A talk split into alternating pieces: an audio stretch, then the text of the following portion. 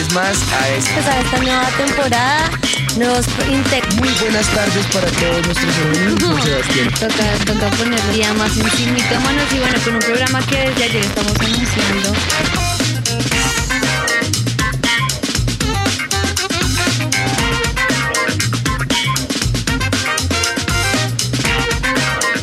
Muy buenas tardes, bienvenidos a todos una vez más acá. Esto es Sin Mitómanos. Que el Señor me los bendiga a todos.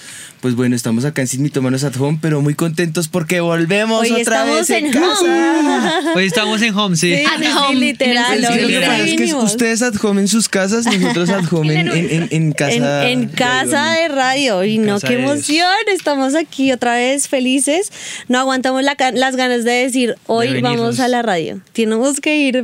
¿Hace cuánto no hacemos un programa acá? Como Más de un Me, año. me acuerdo de la, de- la canción de, de hace muchos años, cuando esto todavía era Comunidad Cristiana de Restauración. Vamos a la casa de David. no, es muy emocionante saber que estamos la otra vez acá. Señor. Cantan toda la Toca ya cántala. Un pandero y. Pero estamos emocionados que no se note lo felices que estamos hoy. Y bueno, pero lo más importante acá, volvemos a Sin Mitómanos. La idea es desvirtuar a Satanás. Amén. Entonces, pues bueno, vamos a pedirle al Señor que a través del poder de su palabra y de su presencia, Él venga a este lugar y nos ayude para que Satanás salga avergonzado. Amén. Padre, nosotros presentamos este programa delante de ti, Señor. Sí, y clamamos, Espíritu de Dios, que seas tú trayendo de tu espíritu, haciéndolo reposar en medio nuestro, Señor. Y que a través de lo que es el mito que vamos a manejar en el día, pero que la sociedad, el mundo, la carne y Satanás ponen y nos estigmatiza, Señor, hoy podamos desvi- desvirtuar a Satanás, Señor, quitar todo estigma, quitar todo mito, Señor, y salir en victoria un día más de este lugar, En Señor. Te damos gracias en Cristo Jesús. Amén. Amén. Amén. Mm, Bueno. Bueno. Bueno, pues el personaje ya. que hablaremos hoy ciertamente es Esther. En pocas palabras, Esther fue la consentida. eh, eh, ella fue, La consentida de quién, porque.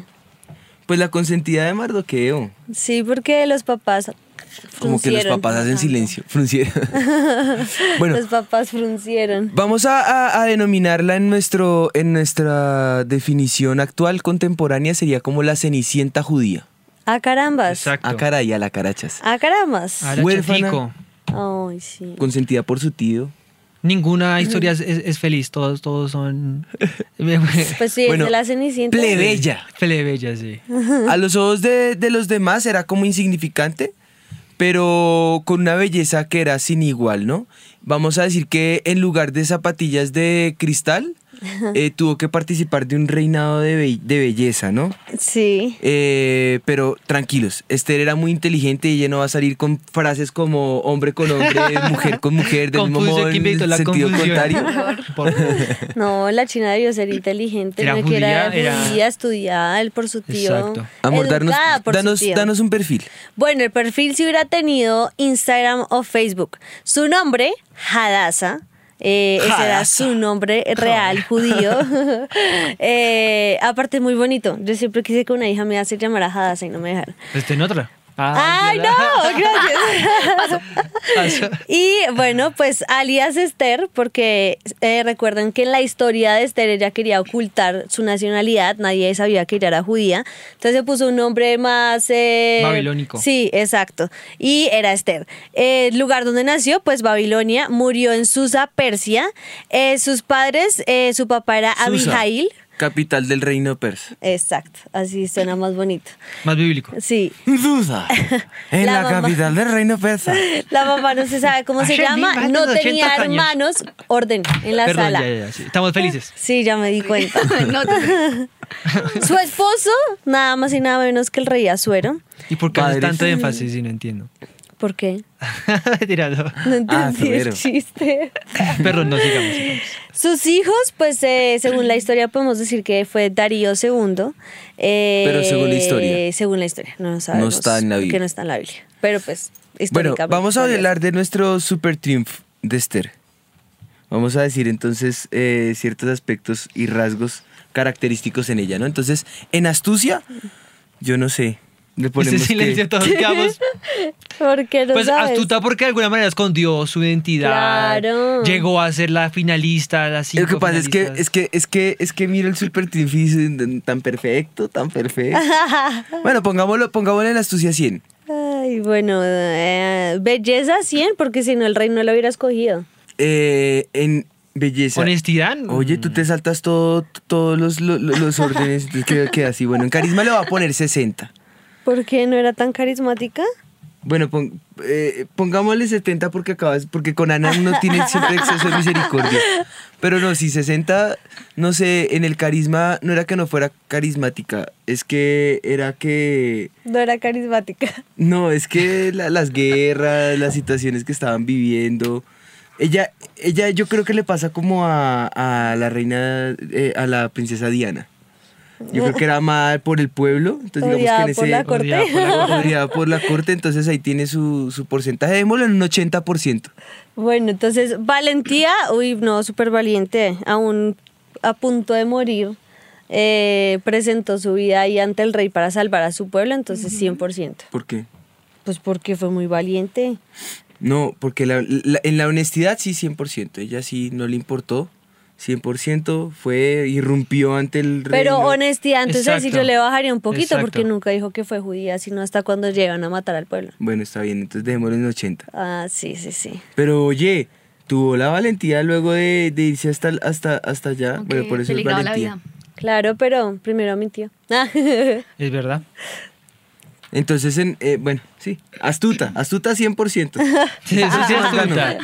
Listo, Astuta pues bueno, 100%. ya con esto.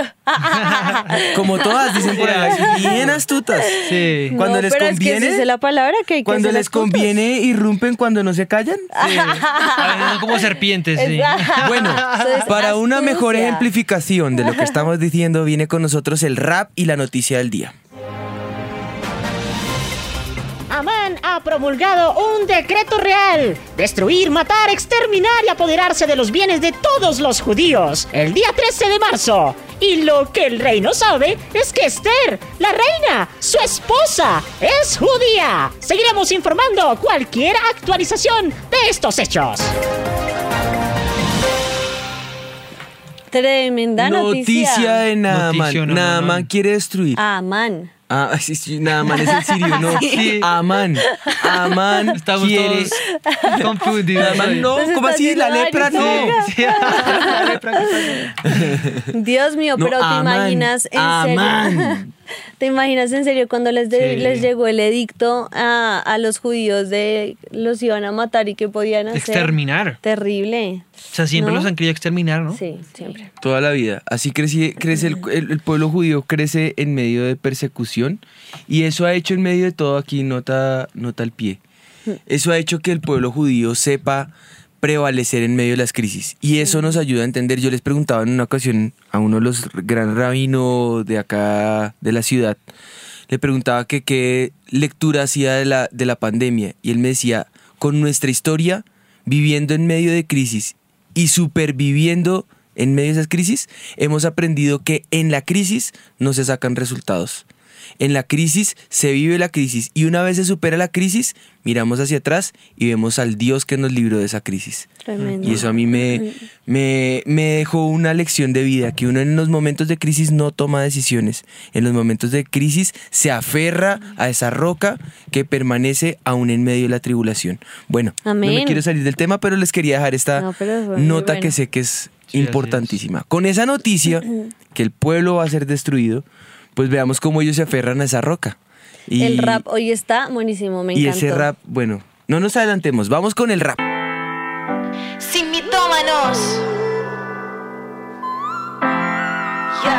Yo, ah. Mi historia es legendaria, de pobre a millonaria. Me decían Hadras hasta que cambié de casa. Ahora vivo en el palacio y me llaman Esther. Ahora soy la reina que nunca pensé. Sin padre, ni madre, ni hermanos conocidos. Solo tuve a mi lado Mardoqueo, mi primo. Y andaba por la calle. Por la calle. Sin saberlo fui a parar. A parar. Para reina concursar. Al palacio real, ¿qué les digo? Gané, me enamoré, me casé. Y sin ser convocada ante el rey me presenté, no tuve miedo. No. Y casi muero. Pero así impedí la aniquilación de mi pueblo. Y ahora cada año celebramos así, junto a mi pueblo, la fiesta del Purim. Yo, yo soy Esther. Esta es mi historia. Ah. Esto Está, bueno, está bueno el rap. Sí, sí, mentira, no, sí está bueno. Para terminar la El temporada. rap está podemos- fuerte. Sí, dale. Pues- Hay que reconocer que el rap está fuerte. Sí, pero para terminar la El temporada. rap está fuerte. Ay, amor. Está fuerte. Cuando terminemos la ter- temporada sin Mitomanos a Home, les vamos a decir que escojan un rap y el mejor va a tener premio. De Pero todos un los super programas. No, y tiene que ser el, El super video. Actuado, dramatizado, Total. Bueno, pero después les contamos mejor. Instagrameado. Bueno, eh, Esther, entonces podemos decir que era una joven judía. Así, eh, eh, había nacido en Babilonia y es hija de la deportación. En medio de esa deportación, ella nace, era huérfana y estaba al cuidado de, de, de Mardoqueo. Si hablamos crudamente, Esther era tan solo... eh, perdón, es que casi me encuentro el descansabrazos yo acá. Esther era tan solo una joven de clase baja, sí. Eh, luego, más que todo, como, bueno, no, sí, de clase baja, no, no hay forma de que sea media. Ella pasa de clase, de clase baja a, Al imperio. al imperio. Eh, los judíos eran una comunidad insignificante en medio de este imperio persa y teniendo en cuenta todo esto, entonces, eh, pues bueno, insignificante porque hoy, hoy son, pero en ese momento pues Claro. literalmente estaban era, esclavizados, segregados y eh, en medio de toda esa situación y de toda esa crisis y esa dificultad nace nuestro mito del día. El mito del día.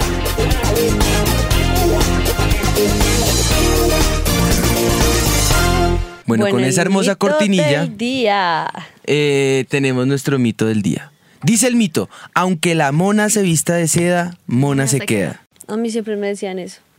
¿Por qué? ¿Por lo rubia? Sí. Y No, por las pecas, me dicen diga. mona. entonces, Por pues, las pecas. Mona acá en nuestro, en nuestro país no es el que se trepa a los árboles eh, en el estado femenino del mono, sino es la que tiene cabello rubio, castaño, claro. Bueno, entonces el mito, pero el mito, el mito es, es más como un dicho, ¿no? Un dicho que tenemos aquí todo el tiempo. Mega común. Que, que la gente, pues, mm, como que no cambia, más o menos es, es lo que quiere decir el dicho. Sí, es exactamente, es como, como así se vista de cosas preciosas. Y me imagino que Esther eh, cambió, como tú decías, de, de, de, de clase, pues, aunque se vistiera de las joyas, vestidos, lo que fuera, igual, igual iba a ser siempre la misma. Entonces, pues bueno, conociendo un poquito más sobre Esther, su origen hebreo, eh, Hadassah significa mirto. El mirto es una planta cuyas hojas tienen forma de estrella y ella pertenecía al linaje de Benjamín. Y esta mujer eh, de un pueblo insignificante para este imperio, tú, tú lo dijiste ahorita, era insignificante porque si un hombre como Amán pudo lanzar un edicto de que se exterminara todo el pueblo, pues así insignificante era para ellos el pueblo judío.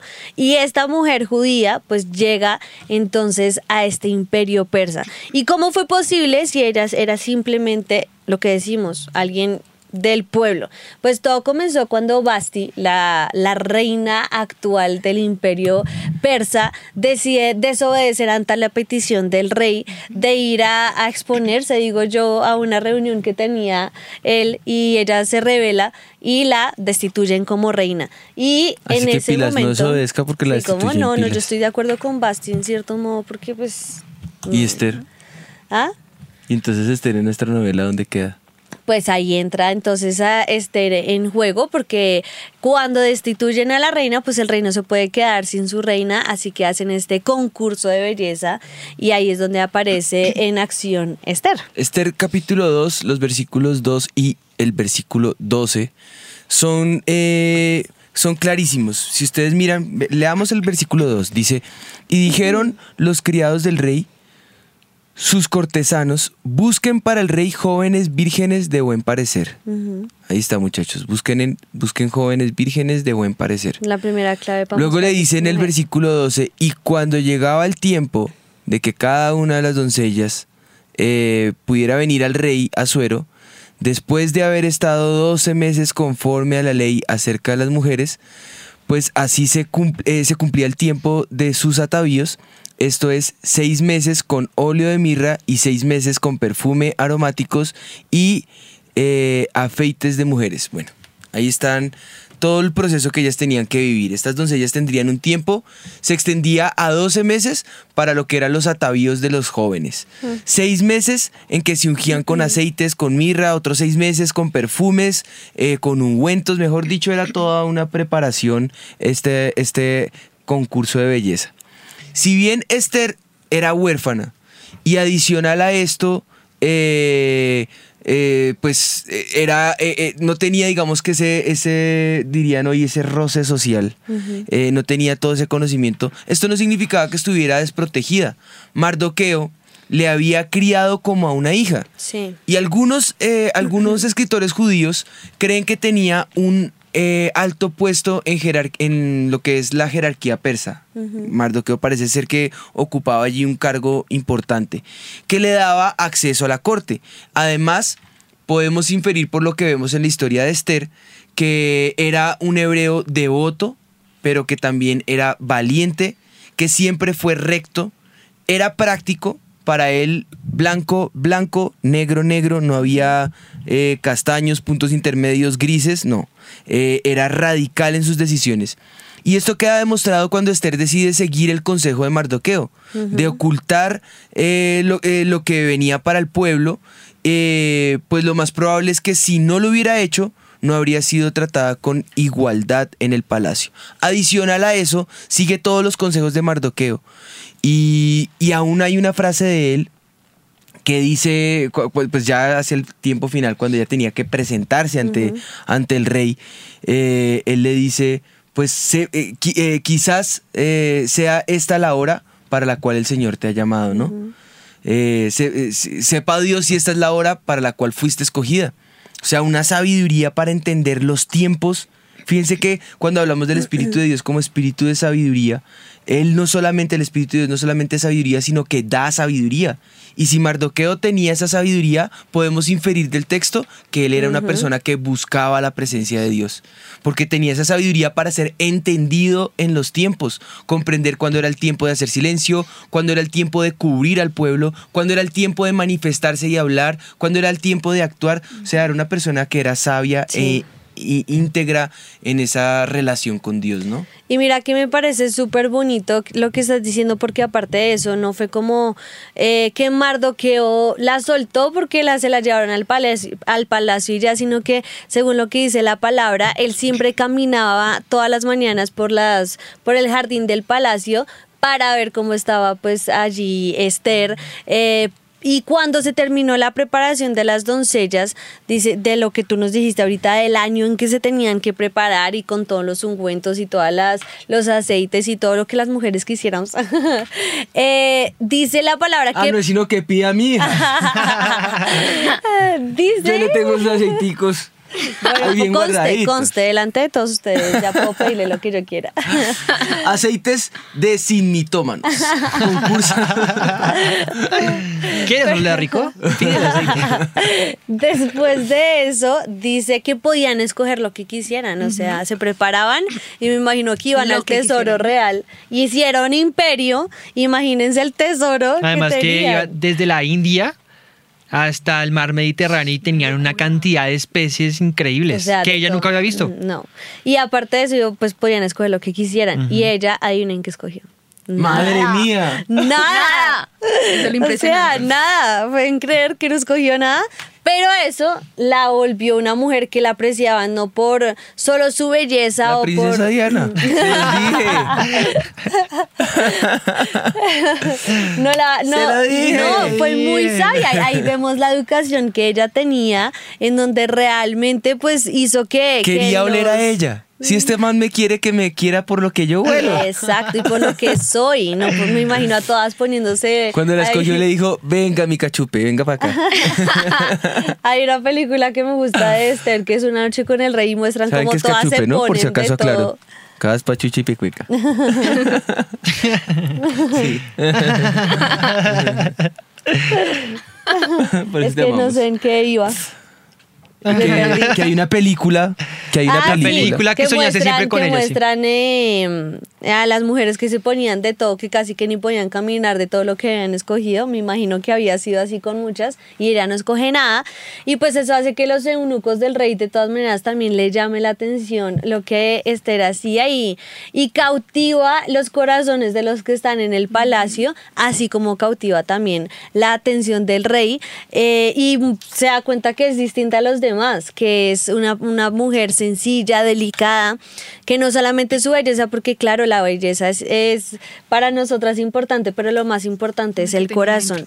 Y ella tenía un corazón para Dios, un corazón que uno ve que aún a, a pesar de que podía ser eh, asesinada en ese momento, eh, después de todo lo que tiene que vivir, lo importante para ella era más su corazón. Así que bueno, en medio de todo esto, ella escucha el plan de eh, Amán para, mm, eh, para el pueblo de Israel, pero lo importante también ahí en la historia de Esther, que hace que Mardoqueo se resalte también a, lo- a la vista del rey, es cuando eh, el Mardoqueo escucha que quieren asesinar al rey y que quieren eh, eh, matar al rey y él lo que hace es que le informa a Esther sobre esto y ya comienza Dios, como hace el Señor siempre para poner ahí nuestros, ahí como dice la predica del pastor, ¿no?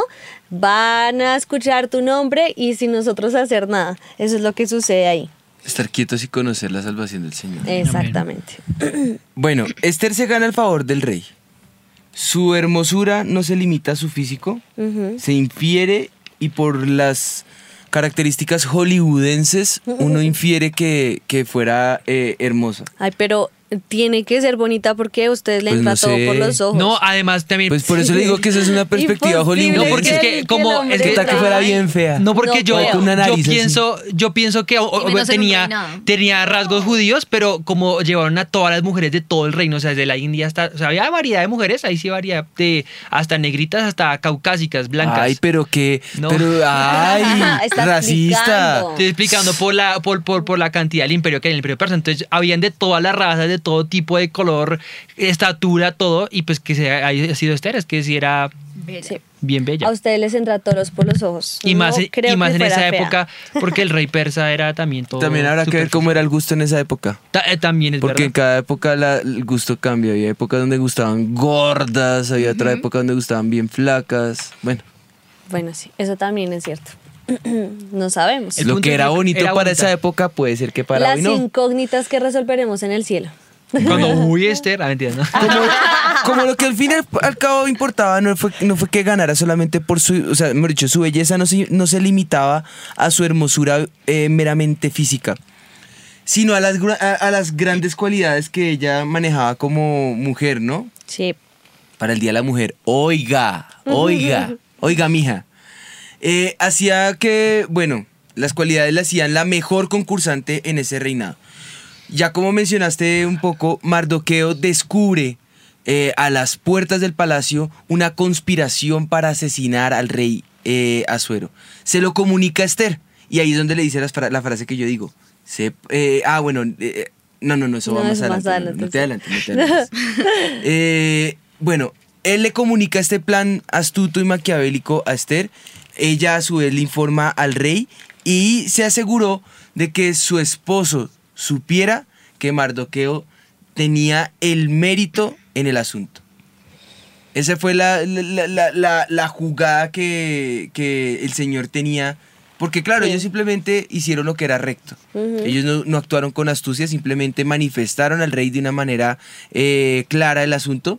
Y ese detalle que parece insignificante, pero llega a ser clave en toda la, la historia, eh, causa eh, conmoción y hace que esto se torne un poco más novelesco, pero no es que sea novelesco, es que es la realidad de lo que pasó y Dios tenía eh, su coartada en el asunto. Inmediatamente el rey manda investigar el informe y descubre que era cierto y eh, el, el- el informe anuncia que todo lo que se había dicho era así.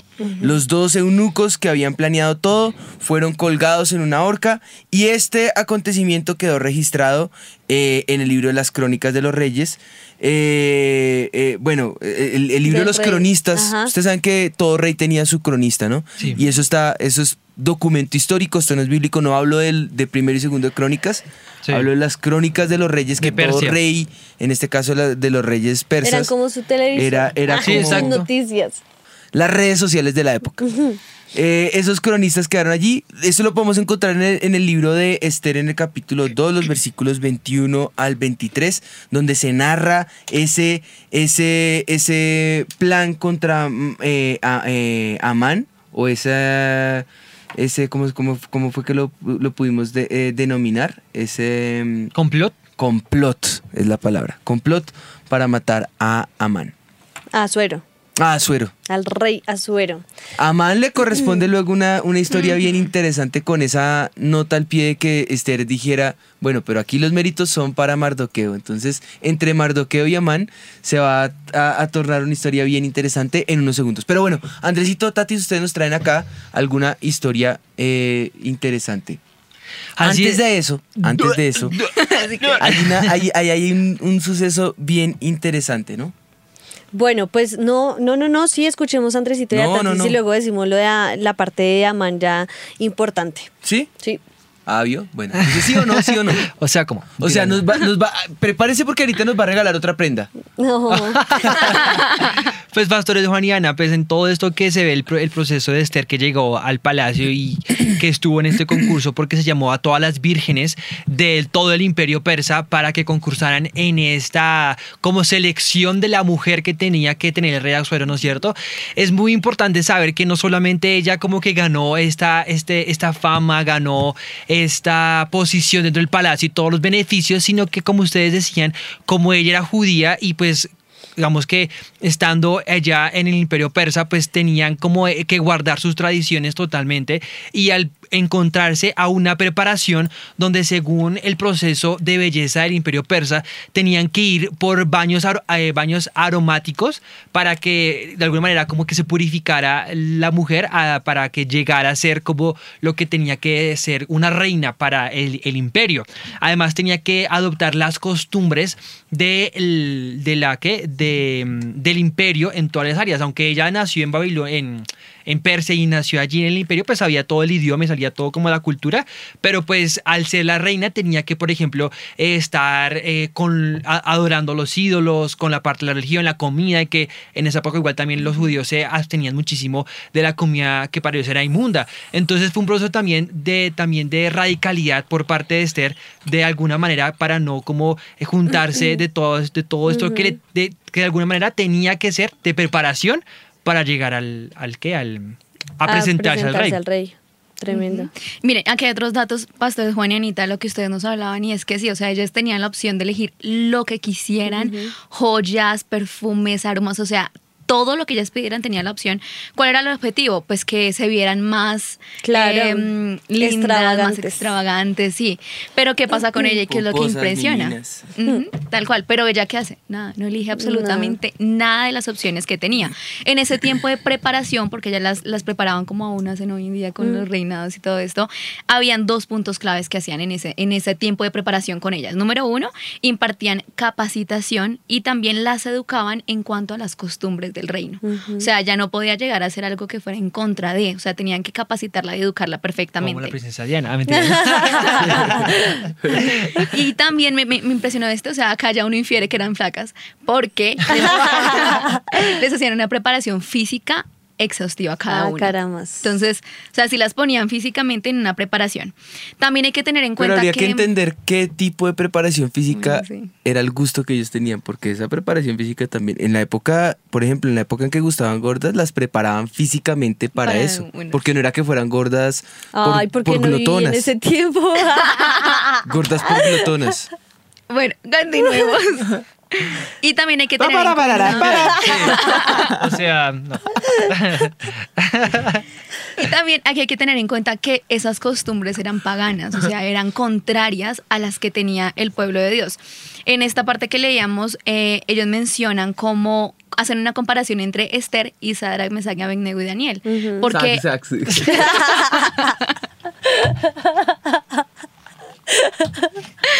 entiendo nuestra felicidad, regresamos. Chiste interno. Entiendo esa referencia. Eso la cogí. Sa, sa, sa. Sac, sac, Sa, negro. sa, sa. Pero bueno, para concluir, ¿qué caracteriza a ella? Que ella se mantuvo firme, o sea, que ella tampoco llegó a negociar sus convicciones, sino que lo manejó con mucha astucia, con mucha sabiduría, porque nunca negó eh, esas convicciones que ella tenía de pronto de ir a adorar a otros dioses o hacer algo que iba completamente en contra del Señor, pero lo mantuvo en sabiduría también para mantener su posición como reina de el, o la reina que iba a llegar a ser en este nuevo imperio. Tremendo. Pues ahí nomás vemos cómo, cómo resalta esta mujer por su rendición al Señor.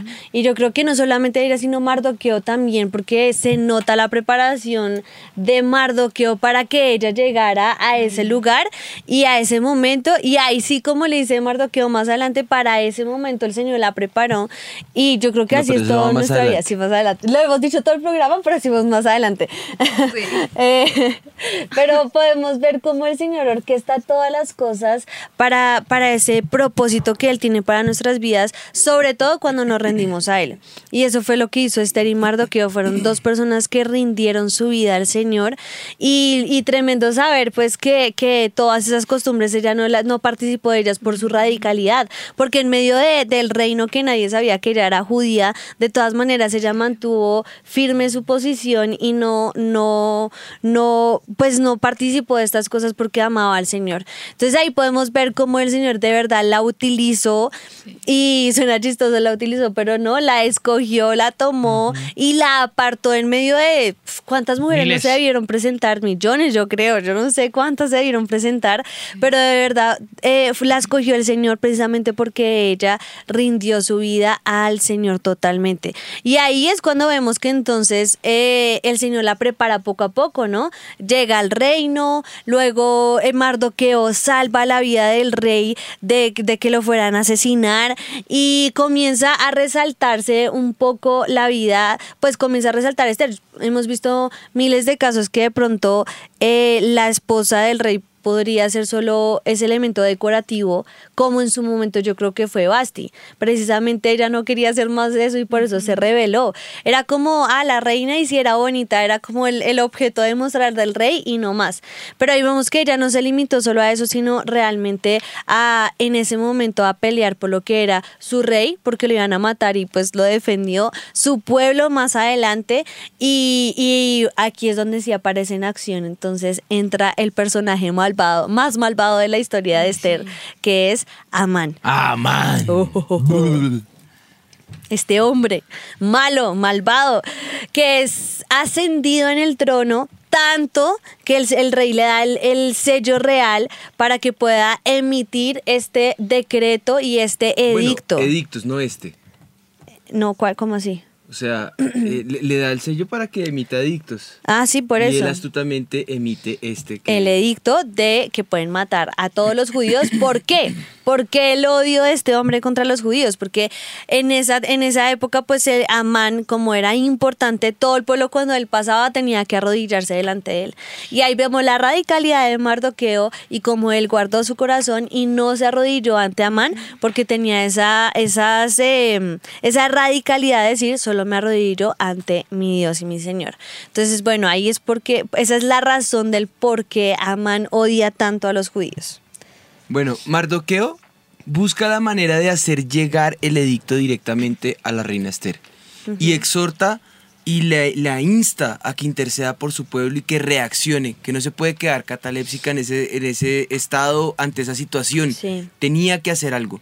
Y dice la palabra del Señor literalmente y aquí es donde viene la frase que hemos estado Por usando. fin la vamos a poder Pero leer. al final, calma. mira lo que. Ah, Porque si callas absolutamente en este tiempo, respiro y liberación vendrá de alguna otra parte para los judíos. Mas tú y la casa de tu padre pereceréis. Y quién sabe si para esta hora has, llegado, al reino. Ahí es donde usa toda esta frase. O sea, un hombre sabio, lleno de la presencia del Señor. Esther ve esto, le entra el mismo temor de Dios que, que es el que en el que actúa Mardoqueo, cae sobre Esther y en ese temor ella dice, pues aquí o muero por mi causa o defiendo la causa, pero quieta no me puedo quedar. Tengo que defender la casa de mi padre y la causa del Señor. Esther ayuna, pide que todos los judíos lo hagan de la misma manera y además clama a Dios para que fuera delante de ella. Ahí Usa es donde, las armas espirituales. Ahí es donde lo que tú decías ahorita, el Señor la utilizó. No es que la utilizara, es que ella clamó para, para ser usada por Dios. Entonces el uso que Dios hace de ella como instrumento rendido delante de la presencia del Señor es el que se ve en la vida de Esther, ¿no? Eh, ella sabía que el hombre o mujer que se acercara al rey sin ser llamado por el rey, papito, eh, podía morir. Así que cuando te acerques a mí, espera que yo levante el cetro o no, Ah, o no bueno, entras. sí, sí, Y sí. tú, o no Y entras. tú mueres. Saco mi cetro y te digo bienvenida. y yo con el cetro le hago tin. Yo mando en mi casa y me dice, ya, bueno, entonces mande por tinto. Eh, a menos que el propio rey extendiera el cetro y permitiera que esa llegada imprevista fuera bienvenida. Pues bueno, ese era el temor que ella tenía. Ella sabía que si se acercaba podía morir o si, acer- si se acercaba y era bienvenida, pues podía vivir. Tremendo. Y eso también causa Qué que, que qué tal que la manden matar y ni siquiera puede decir qué fue- cuál fue la Ay, razón Dios, de, su, sí, de claro. su irrum- irrupción. No, nada, la mataban y ya, ¿cierto? Entonces se quedaba con la irrupción ahí, con la, con razón, mujer. con el mensaje que iba a llevar, lo llevaba a la tumba si él simplemente no levantaba el cetro. Uy, no tenaz, de verdad, qué, qué susto tan horrible. O sea, sí, terrible. Pero, pero me encanta que ella usó las armas espirituales, mandó ayuno a todo el pueblo a esa oración.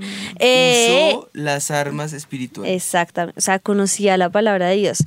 Y al tercer día de todo esto, entonces ella va y dice, listo, aquí ya voy delante del rey, pide a todos que intercedan por ella también. Y cuando llega ya, ¿te imaginas ese momento de, Dios mío, me van a matar? Aquí Llego y el rey levanta su cetro y le dice, bueno, ¿qué quieres hasta la mitad de mi reino? O sea, es que la, la amaba, amaba. la amaba. O sea, La no era que solamente fuera bonita y la escogió, sino que la amaba. Y ella no pide nada. O sea, todo eso para decir, para invitarlo a un banquete. que, ¿Por qué no le dijo de una ¿Cierto? vez? Yo Ay, digo, no. ¿cómo expuso su vida Y para después decir, otro banquete, ¿no? Te Pero quiero invitar a un banquete. Porque no era materialista, mujeres, no era materialista. No, no tiene nada que ver. Dígale las cámaras es una porquería. No, pero ella no lo no hace. pidió joyas, no pi- eh, Oiga, oiga.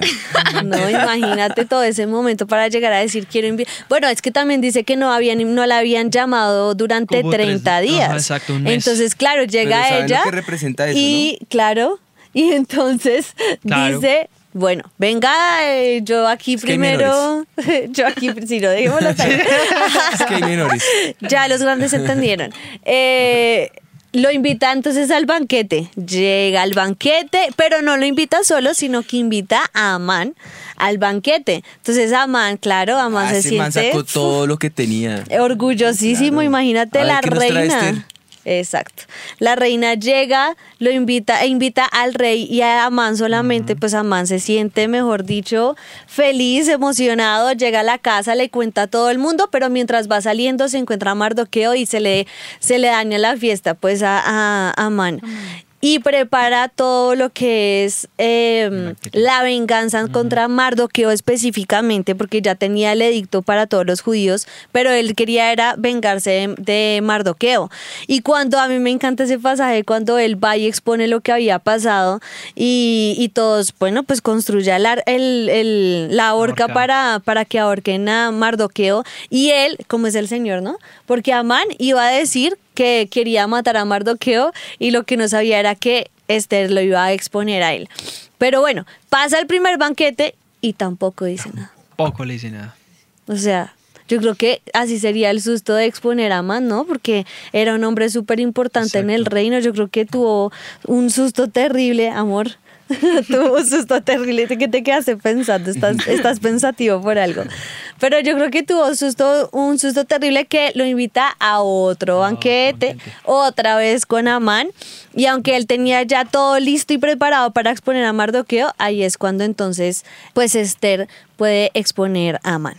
Llega, expone a Amán y ¿qué pasa? expone a Amán y cuenta al rey que era lo que estaba sucediendo en ese momento, que estaban queriendo matar a su pueblo y pues ahí mismo ella también muestra quién es eh, y cuenta, puede ya por fin decir que es judía y que estaban Me queriendo matar a su pueblo. del superlibro La Clásica y se levanta y le dice, él fue. Sí, así es. Eh, Total. Algo, algo importante allí de todo esto es que eh, descubre no solamente la astucia de Amán, eh, el deseo de Amán que sale y su corazón queda allí evidenciado, el espíritu de Amán. Y Sí. yo creo que hay mucha gente que, que vive bajo ese espíritu de codicia y como la codicia desenfrenada lleva, ese es precisamente lo que el Señor Jesús juzga o señala cuando el caso con el joven rico. Es precisamente esa la enseñanza que él da. Cuando dice, el apóstol Pablo también lo manifiesta cuando dice que raíz de todos los males es el amor al dinero.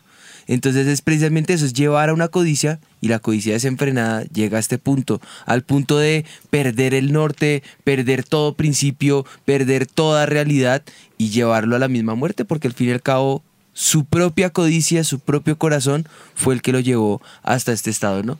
Pero en todo esto ve uno que Mardoqueo eh, es honrado y a- el mismo rey Azuero, por la misma presencia del Espíritu de Dios que está allí, Sí, claro. que obra en sabiduría, ve todo lo que pasa y en esa sabiduría libra al pueblo de Israel, honra a Mardoqueo por la, por la forma en que, en que decide guardarlo a él como rey. Y también antes de, de que suceda lo del banquete este, recuerda que el rey no podía dormir y le llaman las crónicas que tú comentaste Sí. ahora y se da cuenta que nunca ahorraron a Mardoqueo por haberle salvado la vida. Y eso fue algo que descubrió él, estando él en secreto. Ahí no, no- o sea, ahí se ve uno de las, se, se da uno cuenta de la sabiduría de- del rey, de la sabiduría que él tiene y de que de- efectivamente algo podemos decir, Dios nunca se queda con nuestra recompensa en el bolsillo, Amén. jamás.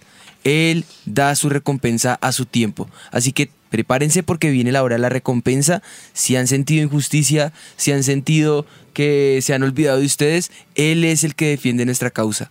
La causa del menesteroso, la causa del desvalido, la causa del que está solo, la causa del que está tal vez arruinado, angustiado, afligido, porque siente que la vida le ha dado la espalda, el mundo le ha dado la espalda, la sociedad le ha dado la espalda, o todo el mundo le ha dado la espalda, viene el tiempo la recompensa. Y lo mejor de la recompensa es que no es en el momento en que nosotros la esperamos, es en el momento más oportuno de nuestra vida, es en el momento de Dios. Él tiene el manejo de nuestro tiempo. Por eso, tiempo y ocasión acontecen a todos, ¿no? Amén, sí, yo creo que la vida de Esther, y es, es un libro súper corto para Sí. que si lo pueden leer, es impresionante y tiene muchísimas riquezas y ver cómo el Señor siempre obra en favor de nosotros. Y bueno, no solamente salva a Mardoqueo y lo honra, salva a Esther y la honra, salva a todo el pueblo judío y pueden vengarse de sus enemigos y que lo que iba a ser para destrucción fuera para bendición para ellos y por eso desde ese entonces se conmemora esta eh, victoria con la fiesta que tú mencionaste al comienzo que es la fiesta, Fiesta nacional. del Purim. De la Purim. fiesta del Purim. Si algún día pasan por Israel o van a... Todos los países, bueno, la mayoría de países tienen el famoso barrio judío o zona para los judíos. Ese día, ese día de la fiesta del Purim es espectacular. Bueno, ellos, ellos tienen muchas fiestas conmemorativas y cada una tiene su representación, pero esta es una de ellas y es la fiesta del Purim, ¿no? Pues bueno, con todo esto, yo creo que podemos poner este tiempo delante de la presencia del Señor y decirle al Señor que Él defienda nuestra causa. Hay muchas cosas dentro de toda la historia que podemos rescatar, ¿no? Se me olvidan todas, yo voy a mencionar algunas, tú mencionas otras, pero que en la oración queden, queden ahí encerradas todas. Amén. Padre, nosotros te damos gracias por este tiempo, Señor, y declaramos, Espíritu de Dios, que tu mano poderosa obra en favor nuestro, Señor. Yo clamo, Espíritu de Dios, por todo aquel que se está sintiendo en este momento triste, solo. Y yo clamo, Espíritu de Dios, que en este momento seas tú levantándote en medio nuestro como ese hacedor, Señor, en el nombre de Jesús. que seas tú, Espíritu de Dios, obrando en medio de cada uno de nosotros, Señor. Donde sentimos que tal vez estamos solos, donde sentimos que tal vez eh, eh, eh, hemos sido olvidados, Señor, o hemos sido abandonados, Señor. Tú demuestras con todo esto que, que definitivamente, eh, aunque la vida nos dé la espalda, Señor, y aunque tal vez creamos que de la situación de dolor, de angustia, de aflicción, sintiéndonos tal vez como menesterosos, como desechados, como nada en medio de esta vida, Señor, tú eres todo, Señor. Y a ti no se te escapa absolutamente nada, Señor. De ti viene nuestra recompensa, Señor. Viene el tiempo y viene el momento correcto y adecuado, Señor, donde queda demostrado que tú eres Dios. Dios quien defiende nuestra causa, Dios quien mira nuestra soledad y nuestra angustia, Dios quien mira nuestra aflicción y nos levanta de ese momento de dolor, nos restaura. Con mano firme, Señor, nos levanta y juzga nuestra causa, Señor. Que tus juicios, Señor, aunque son en verdad y en misericordia, Señor, vienen, Señor. Viene el día de la venganza del Dios nuestro, Señor.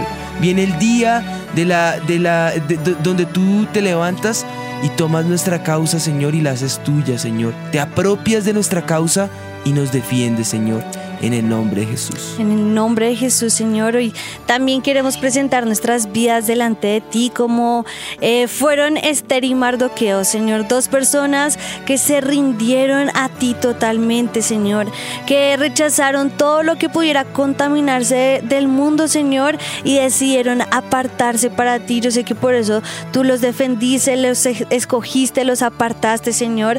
Yo clamo que cada uno de los que nos está viendo y escuchando en esta hora, Señor, va tomar esa misma radicalidad, Señor, porque ciertamente a todos, Señor, tú nos has escogido y nos has llamado para una hora específica, para un momento y un propósito claro en nuestra vida, Señor, y queremos cumplir ese propósito delante de ti y solo una cosa tú demandas, Señor, y es esa rendición total a ti, Señor. Permite que nuestro corazón sea de esta manera, Señor, que podamos rendirnos a tu voluntad, que podamos seguir tus decretos, Señor, que podamos obedecerte, Espíritu de Dios, sin, eh, sin refutar, sino simplemente saber que en esa obediencia vamos a tener bendición, Espíritu de Dios. Danos esa valentía para tener que enfrentar lo que tengamos que enfrentar y saber que de ti viene esa recompensa y en ti vamos a tener esa victoria. En el nombre de Jesús te lo pedimos y damos gracias por este tiempo y este momento en Gracias, Cristo Señor. Jesús, Señor. Yo creo, Espíritu de Dios, en tus tiempos, Señor. Y ayúdanos, Señor, a, a rescatar algunas virtudes como las que tuvo Esther, Señor, de saber esperar, de saber entender que en ti está la respuesta, Señor. De someternos, Señor, a lo que, a lo que nos toque someternos, Señor. Amén. De obedecer como Esther lo hizo, en sujeción, en obediencia, en, en, en prudencia, Espíritu de Dios. Que se levante una generación, Señor, de, en este caso, hijas tuyas, Señor, que sean llenas de esa prudencia, Señor, llenas de esa sabiduría tuya, revestidas por el poder de lo alto, Señor. Que en este día o en este mes que estamos honrando a las mujeres, Señor, ellas sean ataviadas por tu presencia, por tu manifestación, por tu sabiduría, por tu prudencia, Señor. Y que esa belleza que tú pones en ellas sea la que resalte y la que sea vista de ellas, por lo menos de las de avivamiento, Señor Amén. de las que están aquí en Sin Mitómano, Señor. Esa es nuestra oración, Señor. Te damos gracias, gracias te damos porque sabemos que en ti podemos encontrar esa sabiduría.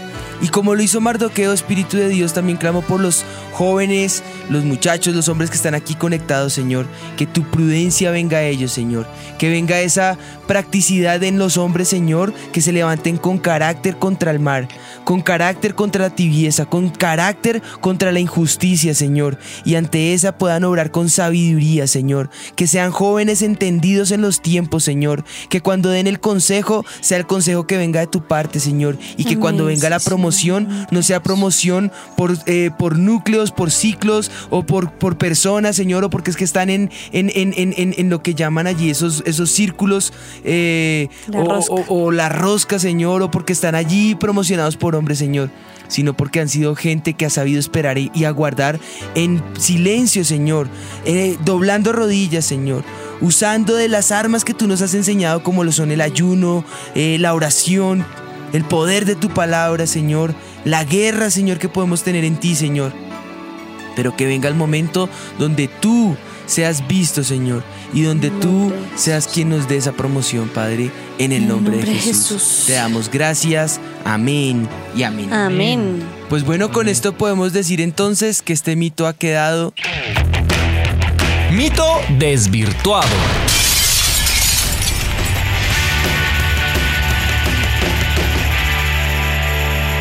Recordemos el mito. El mito decía, aunque la mona se vista de seda, mona se queda. ¿Esto es realmente cierto? Mm, No. Pues queda desvirtuado el mito, ¿no? yo pensé pues esto, yo como que... Pues la verdad es que Esther demuestra exactamente lo contrario. Eh, si bien a los ojos de los hombres ella era simplemente una, una mona vestida de seda, una plebeya, eh, perteneciente a un pueblo pequeño y eh, odiado, Dios se encarga, eh, le prepara, le envía en el tiempo y momento adecuado y queda demostrado que el Señor tiene todo fríamente calculado. A Él nada se le escapa, nada se le sale de control. Entonces con esto podemos declarar que este mito ha quedado desvirtuado y que Él tiene control de nuestros tiempos, ¿no? Amén. Así es. Y que nosotros debemos rendir nuestra vida a Él. Exacto. Bueno, pues. Buenísimo. Y bueno, siendo esto, pues nos veremos en- entonces en ocho días a la misma hora por el mismo canal. Esto fue Sin Mitómanos. Que el Señor los bendiga.